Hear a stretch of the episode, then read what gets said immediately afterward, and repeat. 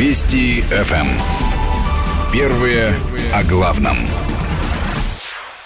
Московское время 20 часов 34 минуты. В студии Вести ФМ Александр Андреев, Мария Фролова. И мы с удовольствием представляем нашего автомобильного обозревателя Игоря Маржаретта, который также с нами в студии. Игорь, добрый вечер. Добрый вечер.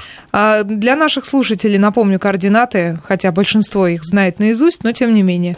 А, наш смс-портал 5533. В начале сообщения пишите слово «Вести», или же можете к нам писать э, через мессенджер WhatsApp по номеру 8 903 170 63 63. Естественно, любые вопросы, связанные с автомобилями, с автомобильной тематикой, адресуйте Игорю, по возможности ответим. Ну, а начать мы хотим с э, тех изменений, которые предлагают и которые сегодня весь день обсуждались. Это, во-первых, снижение скорости в городах, а во-вторых, э, снижение того порога а, превышения скорости, за который никак не наказывают и не штрафуют. Сейчас это в России 20 км в час, а предлагают сделать 10 э, км ну, в час. И сюда же можно приплести еще уменьшение дорожных знаков, которые, в том числе, как я поняла, вот возврат этого 10-километрового порога, это связано со знак, с этими ну, знаками, какой... которые трудно читаются на высокой Но, скорости. На самом деле логика довольно странная. В какой-то степени можно привязать, конечно, эти знаки там, к уменьшению порога скорости, хотя это вещи действительно не очень связаны между собой, потому что, э, если вы помните, коллеги, э, лет... Собственно, пять назад у нас собиралась Госдума ввести первый раз бальную систему. Ну, первый раз за последнее время. Э, бальную систему, и, собственно, тогда случайно э, был отменен э, порог 10-километровый, а введен вместо него 20-километровый. Сделано это было для того, чтобы там, в общем, за небольшое превышение скорости не начислялись баллы. Я просто хорошо помню эту историю, поскольку в комиссии работал при комитете по законодательству. Это вышло чисто случайно. Бальную систему тогда не ввели. У нас в единственной стране в Европе появился вот зазор в 20 километров в час. То есть нигде такого нет. В Европе в Америке, нигде я такого не знаю. Максимум у нас есть 5-километровый зазор в Германии. Э, как правило, во Франции 3 километра зазор. В остальных странах тоже примерно 5 километров. Ну, чтобы 20, такого нету нигде. И ну, нужно... кстати, во Франции же не так давно уменьшили его. Да, они навешали много камер, уменьшили, э, собственно, зазор, и в результате получили э, водители чудовищное количество штрафов, но зато количество погибших на французских дорогах уменьшилось практически за последние 10 э, лет, если мне память не изменяет, на 60%. Ну вот, например, не знаю... Это, насчет, конечно, очень серьезно. Насчет законов, но в Объединенных Арабских Эмиратах, например, на трассах 120 ограничений, но камера начинает фотографировать от 141. Ну, это в Арабских Эмиратах. Мы, в принципе, чем-то похоже. Ну, ну да. Ну, вообще, кто видел арабские трассы в Эмиратах, я их видел. Это действительно великолепные прямые. 140 мало. Э, трассы, это ну, германские автобаны, отдыхают во многом. Я был так пару раз. Но э, давайте равняться все-таки на Европу, тем более, что мы с Европой состоим в некой известной всем автомобилистам Венской конвенции по дорожному движению, и мы ее подписывали. И ну, там... кстати, вот э, что касается Европы, итальянцы ведь попроще относятся к ограничениям скорости, да и вообще к правилам дорожного движения. Они в чем-то нам близки, мне кажется. Ну, особенно мне близки с моей-то фамилией. Но неважно, я к чему говорю, что на самом деле 20-километровый зазор мы в Европе имеем единственный. И э, давно речь идет о том, что э, надо его подсокращать. Я в Госдуме имел такие разговоры, обещают мне, вот в ближайшее время будут вынесены на обсуждение предложение сократить этот самый э, лаг до 10 км в час. Во всяком случае, ну, на обсуждение это вынесут. А для тех, кто любит погонять, есть такая информация, что в любом случае нарушение, там, скажем, человек, знак стоит 60, едет человек 79. Э, с одной стороны, его не штрафуют, это правда. С другой стороны, если он будет виновником ДТП, он будет считаться действительно виновником, если случится ДТП, он будет считаться виновником, потому что он нарушил правила дорожного движения. Знак-то висел 60. Поэтому, во-первых, ребята, вы это помните, а во-вторых, правда, обещают нам хотя бы до 10 километров эту величину сократить. Я считаю, что это нормально. Вот а, меня удивило немножко обоснование, потому что сначала у нас появились маленькие знаки, а потом сказали, что раз эти знаки маленькие, то их будет плохо видно на большой скорости, поэтому скорость надо снизить. Почему бы не сказать, а, вообще забыть про эти знаки, маленькие, не большие? Ведь маленькие-то они стали для красоты и для эстетики в первую очередь. Почему не сказать, ребят, мы таким образом сократим число смертей на дорогах. И поэтому мы снижаем этот предел. Совершенно верно. Это было бы честнее. И потом, смотрите, ребята, опять же, Россия э, везде стоит подпись под э, очередными изменениями Венской конвенции. Они регулярно происходят. Собираются раз в год специалисты, у нас в том числе и от России, подписывают раз в год рекомендации. То есть там нет такого, что требуем от всех э, участников, в основном это рекомендации. Вот рекомендации европейские. Снизить скорость в городах до 50 км в час. Они, в принципе, совершенно здоровые рекомендации. И взято не с потолка, а просто на скорости 50 км в час столкновение с пешеходом э, дает пешеходу шансы все-таки, реальные шансы выжить. Если это будет скорость 80, как у нас сейчас в городах, шансов у пешехода остается совсем мало. Ну и последнее ДТП, в частности, на э, вот, выходных на этих в Москве говорят, что шансов действительно такой скорости не очень много. К чему я все веду? Э, то есть теоретически я бы приветствовал, и это было бы в рамках наших международных соглашений, Э, снижение скорости в городе, в городах до 50 километров, плюс уменьшение вот этого лага с 20 до 10. Тогда бы реальная скорость была 60 километров. Зато э, не забывайте, в городе у нас есть вылетные магистрали в Москве, и такие же вылетные магистрали есть во всех крупных российских городах, и активно сейчас строятся. Вот там, поскольку нет пешеходных переходов, поскольку нет пересечения с другими дорогами в одном уровне, там вот как у нас на Кутузовском, на Ленинградке, на Ярославке, на э, Краснопресненском проспекте, там скорость 80, она и должна быть достаточно высокой, чтобы разгрузить центр города, оттуда вывести потоки. То есть разделение сделать на центр города, где люди ходят пешочком, там невысокая скорость, и вот вылетные магистрали оставить высокую. Возникает вообще очень много вопросов к организации дорожного движения, и э, возникает вопрос, почему мы ужесточаем правила, все равно это ведь ужесточение правил, и не предлагаем ничего взамен, учитывая то, что когда мы сравниваем с Европой города, то это правильно и здорово, но наша страна, она гораздо больше всей Европы вместе взятой, она вообще самая большая в мире, поэтому расстояние у нас огромное, и нам нужно преодолевать из пункта А в пункт Б часто огромное расстояние.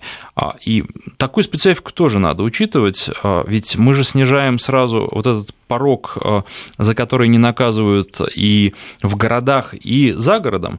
А при этом за городом ограничения где-то есть 90 километров, где-то 110, да, на платных 130. Вот, может быть, более гибко подойти и к этому. И вот чего еще у нас нет, и чего, мне кажется, нам очень не хватает. Ограничение ведь 90 пишется у нас э, для любой погоды, и для зимы, и для лета. А нам какую-то дифференциацию с учетом резкого изменения нашего климата нужно вводить. И вводить какие-то зимние и летние знаки, такое ведь тоже существует. Такое существует, такое у нас есть, потихоньку вводится, Саш. У нас на трассе Дон я не так давно ехал. На тех участках, где стояло 130, сейчас стоит 110. Это вот изменили, и я спросил, на зиму изменено, действительно, хотя там вроде чистят, вроде все хорошо. Э, реально у нас все-таки разброс довольно большой, и, в принципе, это местные власти по, согласованию с ГИБДД могут менять скоростной режим, если они считают, что вот эта новая отремонтированная, там, условная Ярославка или какая-то дорога сортовала в Карелии, которую недавно сдали, соответствует режиму 110, ради бога, 110 ставьте. У нас, кстати, по статистике на скоростных дорогах меньше людей гибнет, чем на дорогах, где 90 км в час.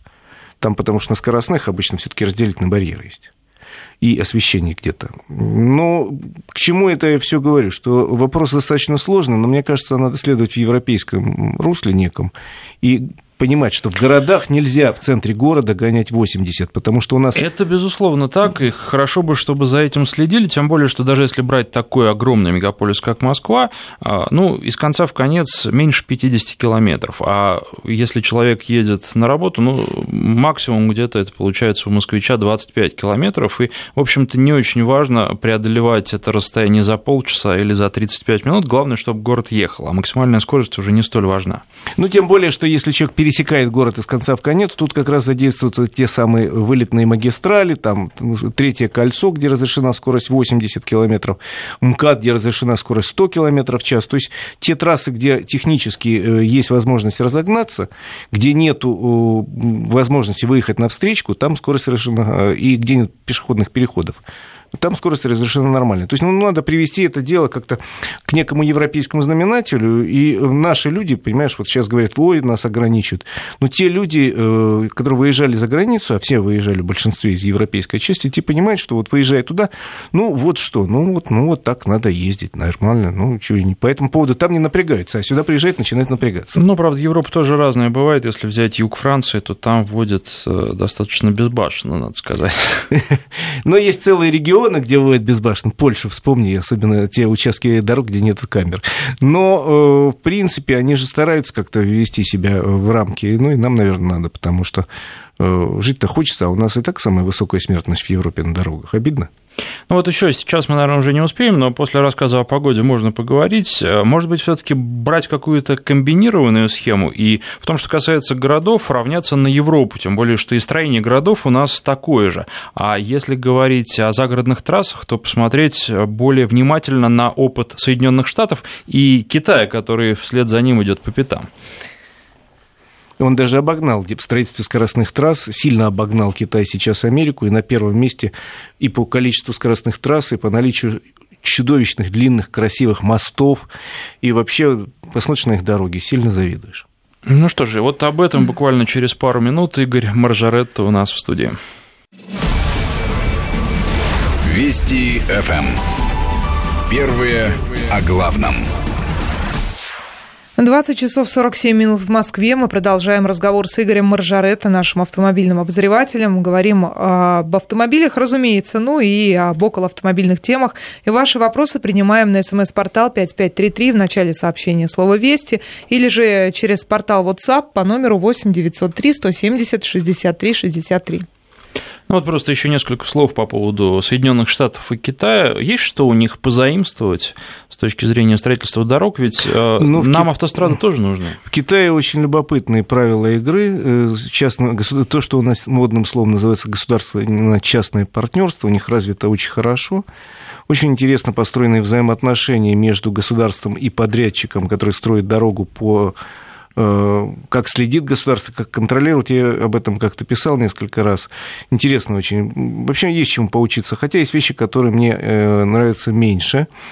Они действительно строят очень много платных дорог, э, очень много скоростных дорог. И приняли дополнение к закону, по которому вот есть какой-то район, куда надо бы построить дорогу, государства денег нет. И туда разрешается частнику строить платную дорогу без альтернативы. У нас бы я этого не хотел видеть. Наши люди не китайцы, они выйдут на улицу, выйдут на своих автомобилях в качестве протеста. У нас все таки в законе написано, платная дорога должна иметь альтернативу. В Китае допускается и безальтернативные. Но вообще их дороги великолепны. А вот э, что касается э, дорожного покрытия, у нас климат, он другой, он, наверное, ближе все таки к канадскому. У нас не канадский, к сожалению, климат. У нас свой климат, и он совершенно э, в этом смысле один из самых неприятных. Даже не климат, а почва. Я со специалистами беседовал. В европейской части у нас суглинки. И в отличие от канадцев или финнов, мы говорим, ну, у финнов такой же климат. У финнов такой же климат, но у них грунты скальные и там проще. Ну, да, точно так же, как в Швеции. Да, и в Канаде в основном тоже. У нас вот эти суглинки, они не радуют строителей, потому что любая дорога плывет. Вкладывая в нее деньги, э, ну, если за ней следите, если действительно заботиться, да, но у нас не всегда есть деньги на поддержание. Американский бетонный вариант нам тоже не подойдет? Э, разговаривал со специалистами, они говорят, к сожалению, у нас климат такой, что надо людям разрешать шипы нельзя запрещать шипы, потому что как только съехал с дороги зимой, согласись, это вопрос выживания. А шипы, они бетон разбивают. И бетон, в отличие от асфальта, нельзя вот так вторым слоем покрыть сверху, подремонтировать. Надо менять всю плиту. Ну, в Америке-то покрывают его асфальтом. Как раз на бетон кладут асфальт, это позволяет у них нет продлить шипов. срок действия. У них нет шипов, они запрещены. То есть вопрос специфический, долгий, это можем как-нибудь отдельно поговорить в рамках любой другой программы. Я бы хотел сказать, э, еще одну тему поднять, которую сегодня всячески за нашего обсуждают. Ну, не знаю, радоваться или, не, э, или э, пока, что называется, пальцы скрестить, ожидая успеха или не успеха, потому что у нас на днях началась экспансия АвтоВАЗа в Европу и стартовали продажи автомобиля «Лада Веста». Вот несколько раз мне задавали по этому поводу сегодня вопросы, почему, например, дороже Веста, которая идет в Европу. Причем 765 тысяч рублей в базовой комплектации. Да, 765. у нас она стоит 560 тысяч. То есть у них на 200 тысяч дороже. Но... Это же логично все. Ребят, во-первых, она немного отличается от тех автомобилей, которые у нас. Теоретически эти же комплектации АвтоВАЗ готов перенести в нашу страну, просто они нам пока не нужны. Я имею в виду, у них Евро-6 идет, это тоже требует вложений, это дороже у нас все-таки требования Евро-6 еще не дошли до родины. Э, у них э, появляются некоторые опции, которые нам тоже вроде как хорошо, но они повышают цену. Будут ли спрашивать? Я не знаю. Я имею в виду датчик давления в шинах. Обязательный в Европе. Без него сейчас автомобиль продавать нельзя. Ну и у них дополнительные требования еще есть по безопасности. Там несколько из этих требований изменена приборная панель, изменена э, обшивка приборной панели и так далее. То есть теоретически, я так понимаю, АвтоВАЗ готов предлагать эти модификации в России. Другое дело, ну, Евро-6 точно не нужно. Ну, кстати, по поводу датчиков давления, Hyundai же нашел достаточно интересное решение, когда в новом Солярисе а, там датчиков давления нет, но тем не менее контроль давления в шинах есть, просто осуществляется он с помощью других систем. Да, я не знаю, насколько это применимо сейчас и соответствует европейским стандартам, потому что АвтоВАЗ, насколько я знаю, потратил год на homологацию модели Веста в Европе, чтобы получить разрешение на продажи. Год потребовался на доводку в соответствии с строгими европейскими требованиями. Плюс, я так понимаю, все-таки мы там платим, пусть небольшую, но таможенную пошлину. Э, она там присутствует. Плюс рынок такой, что э, в любом случае даже сегодняшняя Веста стоит ценой в 12 тысяч евро, оказывается одной из самых дешевых моделей на рынке, и э, при том, что она внешне красивая, реально красивая, будет людям вариант вот, купить красивую машину с хорошей гарантией, потому что гарантия там не меньше, чем у других производителей, те же самые три года, купить эту машину за чуть меньшие деньги, чем предлагает европейский или там корейский или японский производитель. А прогноз будут брать? Прогноз будут брать, но другое дело, надо честно при этом признаться, что если э, в Германии продавалось, продано в прошлом году, по-моему, две с половиной тысячи автомобилей, АвтоВАЗа, то будет продано в полтора раза больше, то есть 4 тысячи автомобилей АвтоВАЗа. Большую погоды на рынке это не сделает, но это серьезный шаг вперед. А есть у наших э, других наших автопроизводителей успешный опыт работы на европейском рынке? А, какие автомобили вот пользовались популярностью? Может быть, там в тот прошлом, же УАЗ Патриот или Нива? Значит, в прошлом э, пользовалась Нива сумасшедшей популярностью. Она и до сих пор продается. Вот те две с половиной тысячи автомобилей, проданных в Германии в прошлом году, по большей части это Нива. А это именно в Германии, да? Да, продается? это то, что сейчас называется не Нива на нашем рынке, а Лада 4 на 4. А, это им, вот а старая а Нива. куда? Для чего? Это самый дешевый внедорожник рынок реально самый дешевый, надежный, он проходимый, он же короткий очень. Одно время, я помню, был в Великобритании, у них одно время вся сельская полиция ездила на Нивах, они признали его лучшим автомобилем для сельской полиции. В Европе тоже все рыбаки ездили, потому что дешево и охотники, и так хорошо. И сейчас «Лада 4 на 4 по-прежнему пользуется спросом.